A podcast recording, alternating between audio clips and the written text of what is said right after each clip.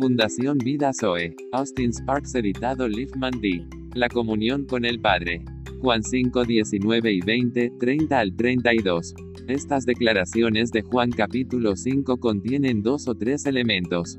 La primera es que constituyen una declaración clara y definida de lo que podemos llamar un hecho negativo. El Hijo no puede hacer nada por sí mismo.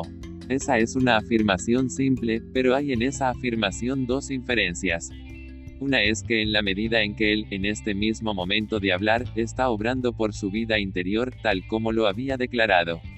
Mi padre trabaja incluso hasta ahora y yo hago lo que veo de él, y eso está relacionado con la sanidad como se registra en Juan 5.17 y ninguna de esta actividad está fuera de él mismo, entonces él debe tener otra fuente de acción y palabra, otra fuente o suplir de vida que otros no tienen. No es el caso que, debido a que él no puede hacer ni hablar desde sí mismo, por lo tanto, es inactivo. El hecho de que él no puede hacer ni hablar desde sí mismo, no se ha detenido ni expresado la acción, sino que está lleno de expresión y de acción, lo que significa que otra fuente secreta de expresión está operando. Esa es, por supuesto, la primera inferencia clara.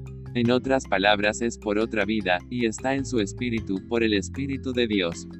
Hay un segundo elemento, que es que la afirmación positiva dibuja un contraste y marca una diferencia, es entre él y los demás. Para obtener la fuerza de eso, puedes enfatizar su separación a través de la oración, el Hijo no puede hacer nada por sí mismo.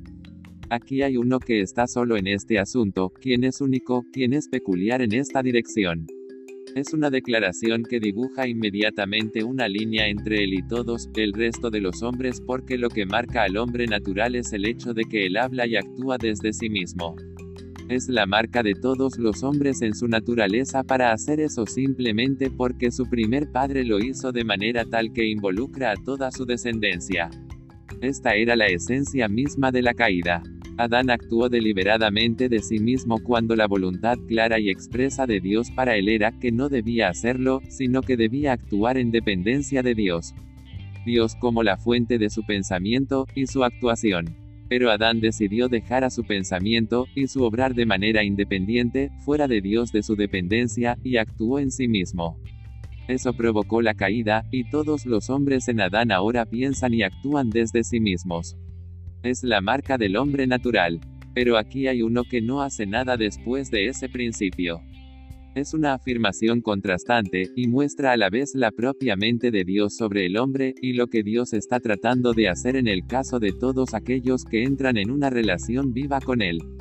Debido a que el Señor Jesús nunca piensa, habla, ni actúa desde sí mismo, el resultado es la vida, porque como el Padre resucita a los muertos y los anima, así también el Hijo lo hace a quien Él quiera.